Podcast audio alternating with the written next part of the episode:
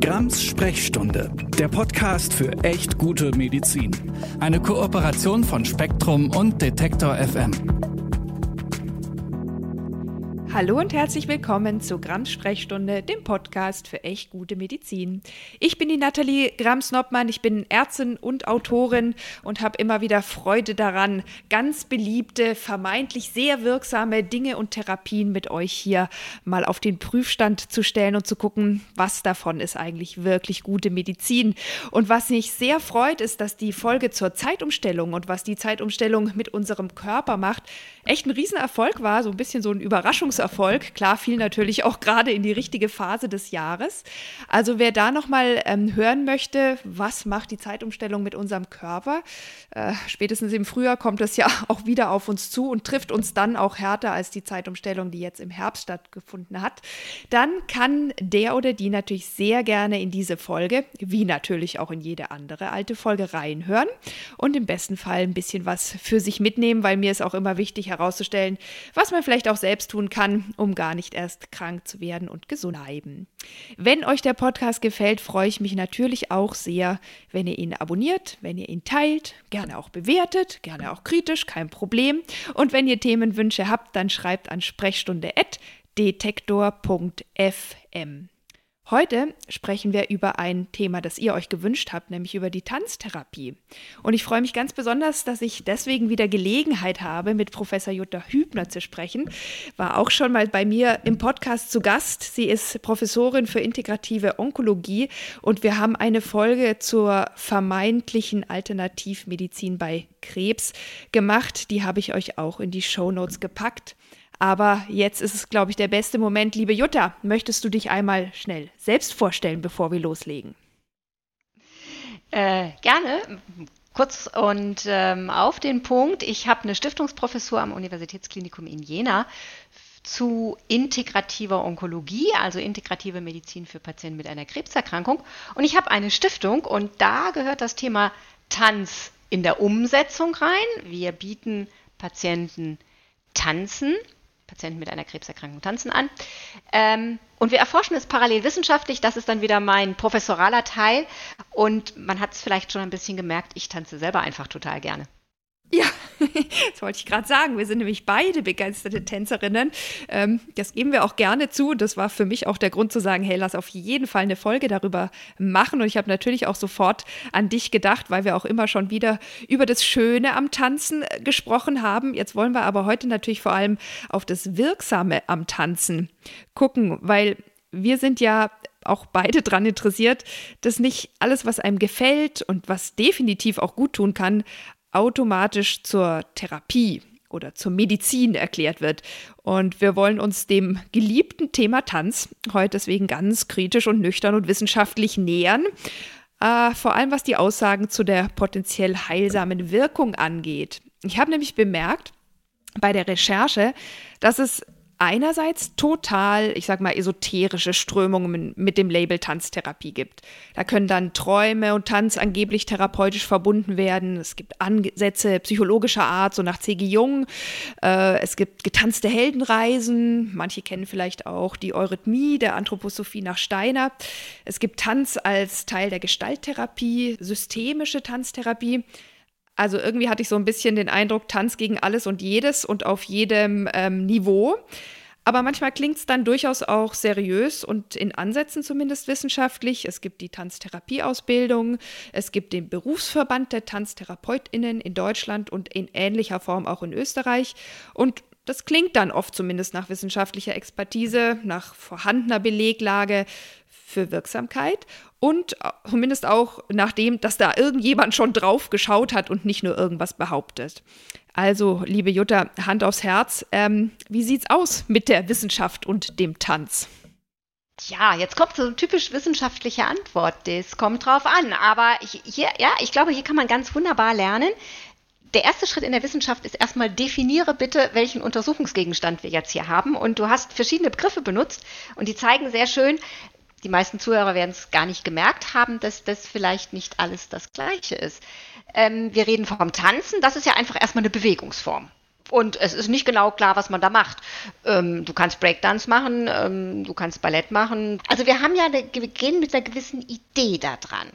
So, ähm, Tanztherapie hat schon den Begriff Therapie in sich und indiziert damit nicht nur eine Form, wie sich jemand bewegt, sondern erhebt den Anspruch, eine heilsame Wirkung zu haben. Das steckt in Therapie ja drin. Ähm, jetzt ist die Frage, was für eine Art von Tanzen meinen die denn mit der Tanztherapie? Und ich glaube, da ist es wichtig, drauf zu gucken. Ähm, Tanztherapie wird in der Regel in einem psychologisch oder psychoonkologischen Kontext verwendet. So wie du es gerade gesagt hast, Gedanken, Gefühle, Probleme und ähnliches zum Ausdruck zu bringen.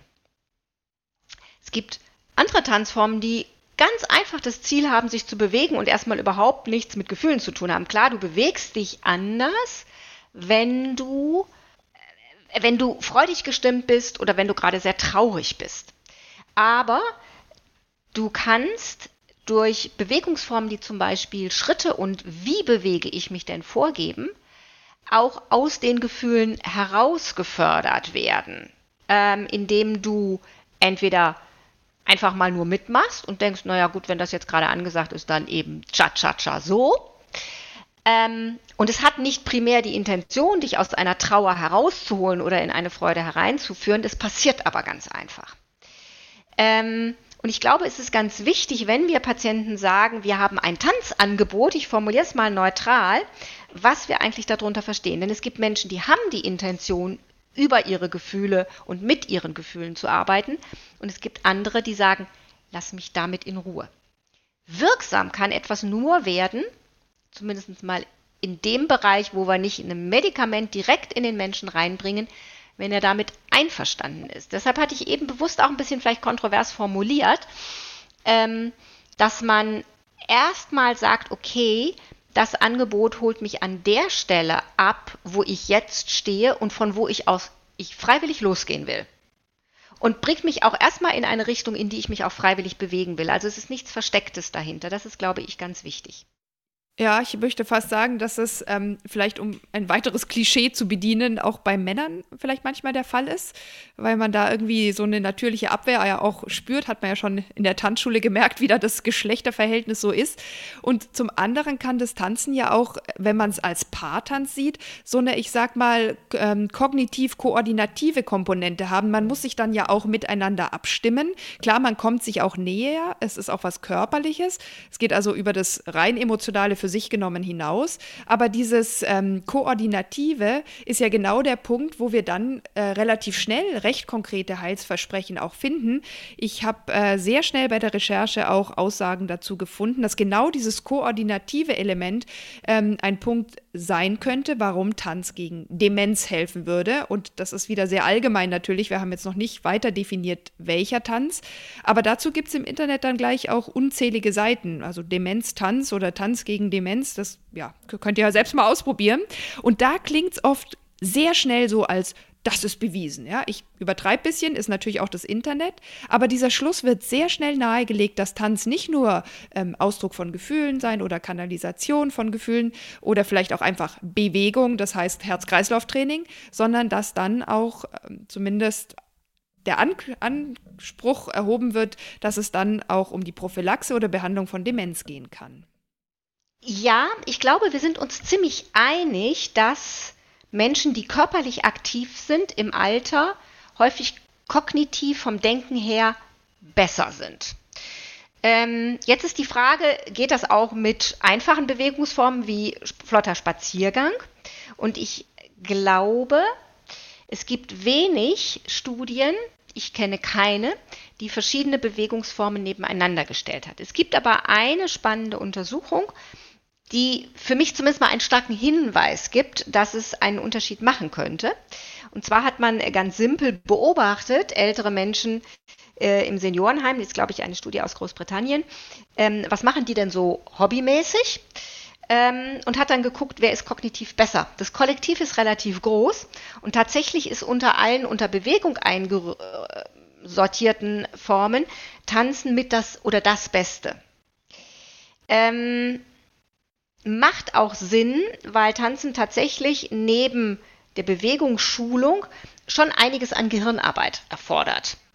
Ähm, ich glaube aber, es gibt auch andere Bewegungsformen, die Gehirnarbeit erfordern. Und ich glaube, ich kann auch ganz simpel durch den Park laufen und da nicht nur daher tappern, sondern ich könnte mir bewusst Aufgaben stellen. Also bitte, wie viele verschiedene Vogelarten hast du heute gesehen?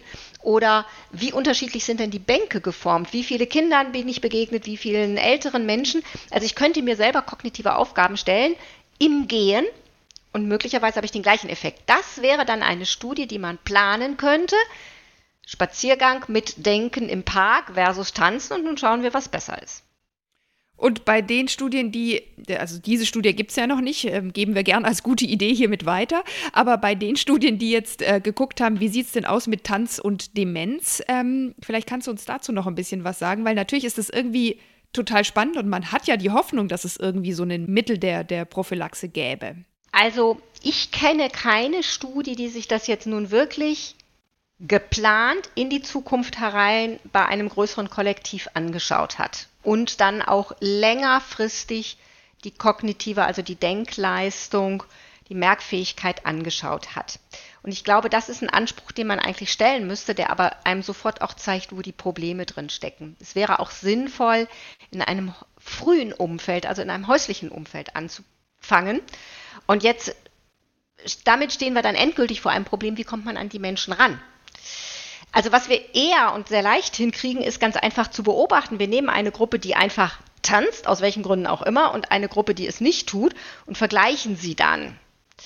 Und das sind Studienkonzepte, die geben einem einen Hinweis, aber sie beweisen die ursächliche Wirkung des Licht am Tanzen nicht. Es könnte genau andersrum sein, dass einfach Menschen, die vom Kopf her besser und wacher sind, sagen, Tanzen finde ich einen tollen Sport.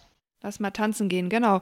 Ähm, es ist ja vielleicht auch noch ein Unterschied und da sind wir wieder bei deiner Ausgangsfrage, was unter, genau untersuchen wir oder besprechen wir, ähm, ob man einen Ta Paartanz macht, ob man Square Dance macht, wo man in der ganzen Gruppe tanzt oder Breakdance oder sowas. Das heißt, wo vielleicht auch eine Choreografie zu erlernen ist, die dann alle auch irgendwie einhalten sollten. Oder ob man einfach Freestyle tanzt und sich nur rhythmisch zur Musik für sich alleine oder auch in der Gruppe, aber eben eher unabgestimmt bewegt. Da wäre wahrscheinlich dann eher so der Fitnessaspekt im Vordergrund und nicht so sehr das Kognitive. Gibt es da Unterschiede in der Betrachtung? Ich versuche gerade eine Hypothese in meinem Kopf zu finden, ähm, ob ich ähm, ob ich dir zustimme oder ob ich die genaue gegenteilige Position begründen könnte.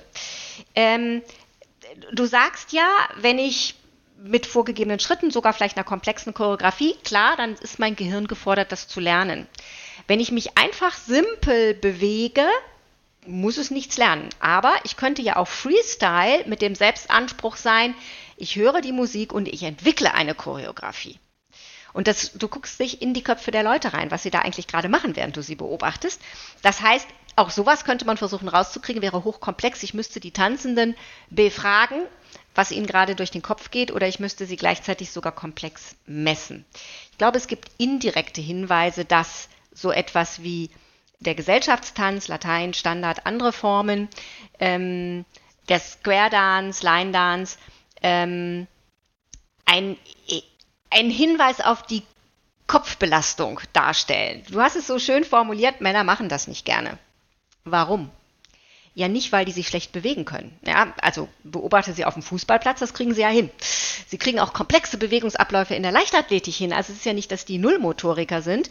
Ähm, das, ähm, was dazu kommt, gerade in der männlichen Rolle im Tanz, die im Gesellschaftstanz die führende Rolle in der Regel ist, du musst es vorausplanen und du musst deine eigenen Sachen, Bewegungsabläufe drauf haben die musst du im Takt machen, aber du musst ganz kurz vorher schon wissen, dass du deine Dame das Signal gibst, damit sie weiß, wie sie folgen soll, weil sonst kriegst du wieder Stress mit ihr. Und ähm, das heißt, du hast eine doppelte Rolle, im, die das Gehirn erledigen muss. Das ist hochkomplex und jetzt kommen noch die folgenden, die meistens nicht psychologisch sehr geschickt sind und anfangen zu drängeln.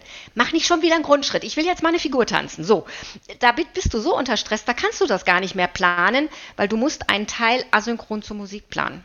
Also, aber synchron tanzen. Ja, deswegen mag ich den Tango, Tango so gerne. Da kann man äh, tatsächlich ja auch die Führungsrolle wechseln, was ich sehr ähm, modern finde, aber natürlich auch, was die ganze Sache komplex macht. Da würde ich dich zum Equality einladen. Wir beiden haben nur ein Größenproblem miteinander. Äh, wenn ich dich führen soll, muss ich mich, glaube ich, ziemlich anstrengen körperlich. Ja, äh, aber auch das geht beim Tango leichter als bei anderen äh, Standardtänzen. Von daher komm, lass es uns versuchen, aber vielleicht erst nach dem, nach dem Podcast. Ich ähm, habe so den Eindruck, wenn man jetzt drüber spricht, merkt man erst, wie komplex das Ganze ist. Wenn man einfach so sagt Tanztherapie, dann scheint irgendwie alles so easy. Und dazu findet man ja auch immer wieder so populärwissenschaftliche Artikel in, in Zeitungen rauf und runter, ähm, dass Tanzen gegen irgendwelche Beschwerden helfen soll. Und meistens geht es eben nicht um diesen körperlichen körperlichen Fitness, Herz-Kreislauf-Aspekt, ähm, ähm, weil man sich halt einfach kräftig und regelmäßig bewegt, sondern um irgendein Versprechen darüber hinaus. Und wir beide werden da ja doch immer dann sehr schnell hell hellhörig. Jetzt bist du ja aber auch in der Onkologie, in der Krebstherapie tätig und dort wird die Tanz Therapie, sage ich jetzt einfach mal, vielleicht stimmt es nicht, aber der Tanz ähm, ja auch immer wieder zu therapeutischen Zwecken eingesetzt. Hat man denn da irgendwie mehr Hinweise für eine spezifische Wirkung oder geht es da eher um so einen Lebensqualität-Aspekt?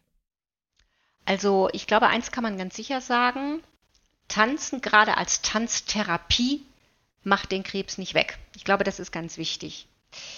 Sport verbessert die Prognose. Und von daher, wenn man tatsächlich einen bewegungsintensiven Tanzen macht, dann würde das prognostisch helfen können.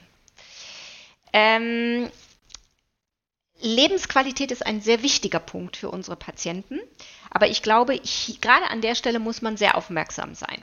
Wenn ich jemanden in einer Bewegungsform sich bewegen lasse, ob Freestyle, eher expressiv, gefühlsmäßig, sich auch zum Ausdruck bringen, das vielleicht anschließend noch besprechen, reflektieren mit anderen, also sich auch zu zeigen, sich nackelig zu machen, ähm, dann kann das nützlich sein, aber rein von der Theorie her kann das auch schädlich sein. Ähm, ich mache ein ganz anderes Beispiel. Ich gehe mal ganz kurz in Mind-Body-Therapien wie Yoga und ähnliches herein. Und fast alle Studien bei uns in der Onkologie zu Yoga sind mit Frauen gemacht worden. Und praktisch immer kommt heraus, Yoga ist besser als gar nichts zu tun. Das ist ein Zuwendungs- und Gruppeneffekt. Es gibt ganz wenige Studien, die haben in der Kontrollgruppe kein Yoga etwas anderes Aktives als Bewegung gemacht. Krankengymnastik, Sporttherapie, irgendwie sowas. Was kommt dabei raus? Gleich gut. Mit allem, was wir messen können. So, jetzt die spannende Frage, okay, das waren alles Frauen mit Brustkrebs und Yoga, alles klar. Es gibt eine Studie mit Männern mit Prostatakrebs. Was ist dabei rausgekommen? Lebensqualität geht runter. Und dann habe ich überlegt, ich bin ja in Jena tätig, eine kleine Universitätsstadt mit vielen Studierenden. Wer sitzt im Yogakurs? Unsere Studentinnen und die jungen Dozentinnen. Wenn da ein Mensch, Mann mit Prostatakrebs, mit allen Problemen, die man dann so hat, Inkontinenz, Impotenz, ist sowieso schon älter, hat noch nie Yoga gemacht, in so einem Kurs sitzt, ist mir völlig klar, dass die Lebensqualität sowas von absinkt. Es gibt eine zweite Studie, die hat man speziell dann auf die Männer zugeschnitten, da hat es dann ein bisschen funktioniert, aber es ist auch nicht unbedingt besser.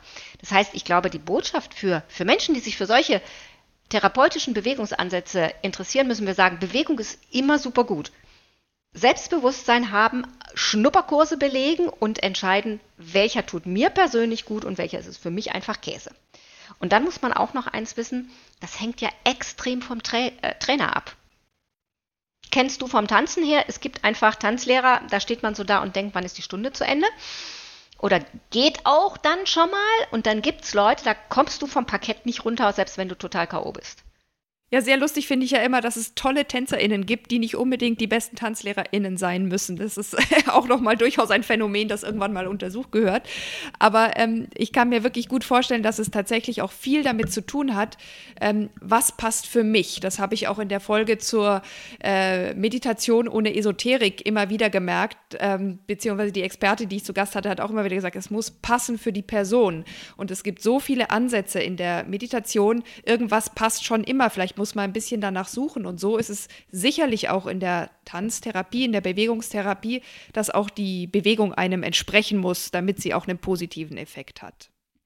Du sprichst ja aber sowieso lieber das habe ich auch in der Vorbereitung im Gespräch mit dir ähm, wahrgenommen, von Tanztraining als von Tanztherapie. Warum ist dir dieser Unterschied wichtig? Ich meine, von manchem, was du jetzt gesagt hast, kann ich es schon erahnen, aber vielleicht kannst du es nochmal explizit erklären, weil ich denke, es ist auch für viele Menschen, die uns zuhören, für ihre persönliche gesundheitliche Entscheidung oder auch Erwartung in Bezug auf das Tanzen wichtig. Ist es wirklich eine Therapie oder geht es um diesen Trainingsaspekt? Also, das, was wir mit Patienten machen, ist ganz klar Tanztraining. Tanzsport hören meine Trainer nicht so gerne, weil sie dann Sorgen haben, dass Patienten sich nicht trauen. Ich glaube, das Problem haben wir nicht, weil Patienten wissen, dass Sport gesund ist. Also ich würde es auch Tanzsport nennen. Und das ist auch, glaube ich, die international gültige Definition, bis hin, dass es ja auch die Möglichkeiten gibt, Tanzsportabzeichen zu machen. Hat jetzt eine Gruppe bei uns gemacht, äh, die seit einiger Zeit im Saarland trainieren. Ähm, du kannst an Turnieren teilnehmen und all solche Sachen machen. Ähm, wir evaluieren und müssen da sehr kleinschrittig vorgehen, es geht ihnen irgendwie schon besser, aber ich würde nicht so sehr auf den Effekt einer bestimmten messbaren gesundheitlichen Verbesserung gehen. Tanztherapie hat den Anspruch, ein psychotherapeutisches Verfahren zu sein oder einen psychoonkologischen Ansatz zu liefern und kümmert sich eigentlich überhaupt nicht um Verbesserung von Ausdauer, Kraft, Geschicklichkeit, Beweglichkeit und ähnlichem, sondern da geht es ähm, wirklich vorwiegend um in der Onkologie die Verarbeitung der Krebsdiagnose und der Krebstherapie. Das ist ein Anspruch, den wir nicht haben, dass wir sagen, dass wir das mit einem spezifischen therapeutischen Ansatz gehen. Wir glauben einfach, unseren Patienten geht es, wenn sie auf dem Parkett sind, besser, weil sie in der Zeit den Krebs auch mal vergessen dürfen. Verstehe ich, ja. Und dann ist es vielleicht auch gar nicht mehr so wichtig, ähm, da, da, zu unterscheiden. Aber ich bin von einer Zuhörerin, die sich diese Folge auch gewünscht hat, auf unzählige spannende Persönlichkeiten im Bereich der Tanztherapie gestoßen worden. Ähm, wir haben es ja auch schon gehabt, es hängt schon auch damit zusammen, wer ist da mein Trainer oder meine Trainerin oder manchmal auch, und das ist dann eher so im Bereich der esoterischen Tanztherapie vielleicht der Fall, mein, mein Guru. Und da wird eben nicht so klar unterschieden zwischen Tanztraining, Tanztherapie, Psychotherapie, integrativer Therapie bei Krebs. Da gibt es oft sehr, sehr große Heilsversprechen. Und das heißt dann zum Beispiel, ich greife jetzt mal ein bisschen wahllos was raus, The Dance Cure und die, der Protagonist heißt dann vielleicht Dr. Dance. Und da ist ja schon ganz klar, dass da irgendwas anklingt, dass da was medizinisch wirksam ist. Ähm, hältst du das auch in gewisser Weise für gefährlich? Weil was ich jetzt deinen Worten entnehme, ist ja, also so ganz genau sagen kann man das gar nicht, weil es auch ein sehr, sehr komplexer Untersuchungsgegenstand ist. Ähm, ich glaube, hier muss man sehr klar sagen, solche Versprechen sind eindeutig Charlatanerie. Das kann keine solche Methode leisten. Ich würde jetzt mal hoffen, wenn es so platt, wie du das gerade so schön geschildert hast, ist, und die meisten Menschen können heute Englisch und wissen, dass Dr. Dance dann irgendwie nur einfach Tanz heißt, ähm, dass da möglicherweise relativ wenig Menschen drauf reinfallen. Ich glaube, gefährlicher sind die geschickt gemachten Sachen.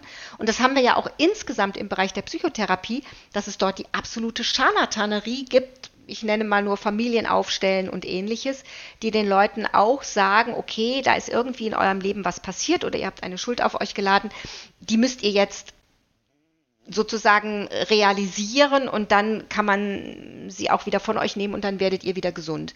Also wenn Heilsversprechen kommen, kann man die Menschen nur warnen, das ist ähm, nie etwas Seriöses.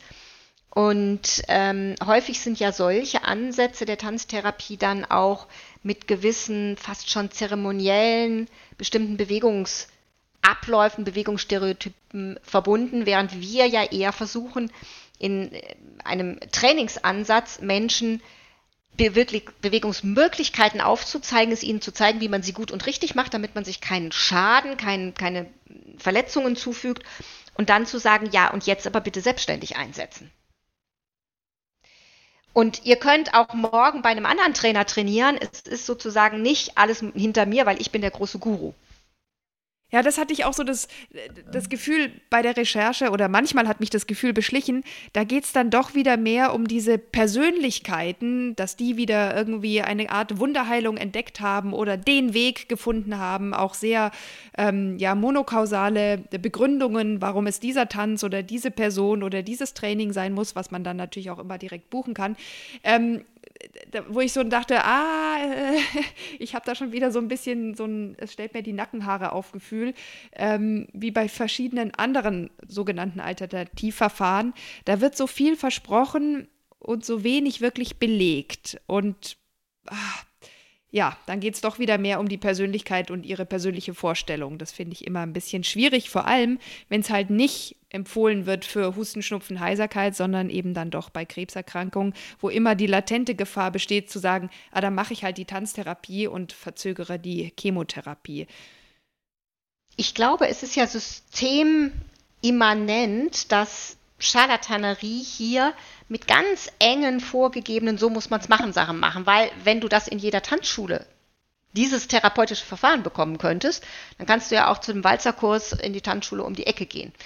Ähm, wenn jemand sie verführen will, den Patienten oder die Patientin verführen möchte, hinter ihm herzutanzen, um da mal im Bild ein bisschen zu bleiben, dann muss er ja die Einmaligkeit seines Angebotes herausstellen. Und mal ganz ehrlich, Einmaligkeit zu behaupten, ist immer schon, finde ich, ein sehr starker Hinweis auf Charlatanerie. Ja, und oft auch dieser Survivorship-Bias. So, weil ich es so gemacht habe, bin ich mein Krebs losgeworden. Das ist total schön für die Person, aber das ist halt noch kein Beweis für die einzigartige Wirksamkeit der Methode. Und deswegen sind wir, glaube ich, an der, auch an der Stelle so ein bisschen kritisch, ohne jetzt alle Personen, die das anbieten, sofort verurteilen zu wollen. Ja, und ich glaube, man muss eines ganz klar wissen, dass wir in Zeiten immer schnelllebiger und unkontrollierbarer Medien natürlich mittlerweile auch davon ausgehen müssen, dass sehr viele solcher Behauptungen, ich bin dadurch meinen Krebs losgeworden, schlichtweg falsch, entweder aktiv gelogen sind oder dass Patienten vielleicht eine Tumortherapie gemacht haben, parallel tanzen gewesen sind und im Selbsterlebnis des Patienten ist das, was ich getan habe, das, was den Krebs weggemacht hat. Während man mit einem ruhigen Blick als Arzt sagen würde, naja, also die Operation wird es wahrscheinlich schon eher gewesen sein oder was auch immer. Ja, diese Selbstwirksamkeit, was ja ein enorm wertvolles Gut ist, die wird ja oft so ein bisschen gekapert von vermeintlichen äh, Therapien oder Alternativtherapien und umgemünzt in etwas, was dann quasi diese Therapie oder diese Person besonders macht. Äh, eigentlich ist es doch eher so dieses Gefühl, ich kann selbst etwas tun, ich bin der Erkrankung nicht ohnmächtig ausgeliefert, ähm, was, was den Wert dann eigentlich ausmacht. Und wir wollen jetzt ja auch nicht, nicht alles beim Tanz zerreden. Also wie gesagt, wir sind beide absolut begeisterte Tänzerinnen und gegen das Tanzen an sich haben wir überhaupt nichts. Wir wehren uns nur äh, gegen überzogene Vorstellungen, was Tanz spezifisch für spezielle gesundheitliche Beschwerden tun oder auch verhindern kann. Wie würdest du denn jetzt nach dem, was wir gesprochen haben, ähm, deine Einschätzung zum Tanz als Wissenschaftlerin zusammenfassen? Und natürlich auch, um auf mein Podcast-Thema äh, zu kommen, kann man sagen, dass Tanz gute Medizin sein kann? Also bei mir wirkt sie. Wenn ihr das jetzt gerade wissenschaftlich weiterhilft. Jetzt hast du das gesamte Podcast-Konzept torpediert. Bei mir auch. Wir sind schon N gleich 2. Also Leute, alle zum Tanzen. Auf geht's. Wir fragen jetzt keine weiteren Menschen, weil dann sind wir bei 100% Wirksamkeit. Das äh, wäre absolut ideal. Also wir stellen uns ganz vorsichtig der Evaluation. Aber ich kann dir eins sagen, es ist gerade beim Thema Tanz so schwierig und gerade beim, beim Tanzen auch mit Tumorpatienten, weil ähm, ich kann nicht alleine für eine Studie irgendwo eine Gruppe starten lassen. Unsere Gruppen sind fortlaufende Gruppen. Das heißt, wir haben erfahrene Tänzer, wir haben Neuanfänger, wir haben Patienten, die sind unter der Therapie, die fallen einfach mal aus. Wir haben Patienten, die bekommen mitten in einer laufenden Studie ein Rezidiv oder sagen, ich bin jetzt mal äh, acht Wochen zum ersten Mal wieder im Urlaub. Das heißt, die titschen alle irgendwo rum oder machen irgendwas. Ich hoffe meistens was Positives. Manchmal ist es eben aber auch nicht so schön. Ähm, und ähm, es ist wirklich schwierig, eine saubere Aussage zu machen, deshalb eier ich da wirklich gerade ein bisschen rum. Aber gibt es, sag ich mal, positive Hinweise? Ne? Wir sind jetzt natürlich auch so ein bisschen gebiased. Wir wollen es auch gut finden, aber wir wollen auch nicht unkritisch sein. Deswegen frage ich nochmal nach. Ähm, allein die Bewegung könnte doch schon positiv sein. Darüber hinaus schwierig mit konkreten Heilsversprechen, sowieso immer schwierig. Aber können wir uns darauf vereinbaren, schlecht ist es nicht? Sofern man sich nicht den Knöchel dabei umknickst? Ähm, ja, soweit würde ich gehen, solange man sich nicht den Knöchel umknickst, nicht mit hohen Absätzen sich die Füße kaputt macht, äh, nicht die Partnerschaft ruiniert, weil man zu sehr am Führenden herummäkelt. Ähm, also es gibt da schon so ein paar Risiken bei dieser Art von Bewegungsform, aber ich glaube, sie sind nicht größer als äh, bei anderen sportlichen Aktivitäten. Ähm, insofern würde ich dir halbwegs zustimmen. Ja, das ist doch ein wunderbares Ende für diesen Podcast. Und äh, wir werden dem Tanzen wahrscheinlich so oder so weiter treu bleiben. Ähm, wir haben versucht, ein bisschen für euch zu klären, was ist wirklich dran an konkreten, ja, Heilsversprechen oder therapeutischen Erwartungen, die man mit dem Tanz verbinden kann. Seid da einfach wie immer vorsichtig, wie immer kritisch, nicht zu viel erwarten, nicht zu viel erhoffen und auch natürlich nicht zu viel versprechen, falls ihr selbst Trainerinnen ähm, und Trainer im Tanzen seid, weil es ist, wie ihr gehört habt, einfach irre komplex und eine ganz einfache Antwort gibt es bei komplexen Sachen sowieso nicht. Aber wenn das Tanzen euch auch einfach als Training anspricht, spricht nichts dagegen. Wenn ihr auf eure Partnerschaftsaspekte achtet, wie Jutta nochmal betont hat. Und damit würde ich sagen, sind wir doch einfach für dieses Thema ganz gut durch. Dann wünsche ich allen gute erste Schritte. Ja, genau. Wir wünschen gute erste Schritte, wenn ihr euch durch die Folge motiviert fühlt, äh, mit dem Tanzen anzufangen. Tanzen ist super. Sehr gut, liebe Jutta, ich danke dir ganz herzlich für deine Zeit. Ich hoffe, ich habe dich nicht vom Tanzen abgehalten. Um diese Uhrzeit noch nicht, nein. Sehr gut. Dann bedanke ich mich bei dir und wir hören uns hier wieder in zwei Wochen bei Grams Sprechstunde, dem Podcast für echt gute Medizin. Tschüss. Grams Sprechstunde, der Podcast für echt gute Medizin. Eine Kooperation von Spektrum und Detektor FM.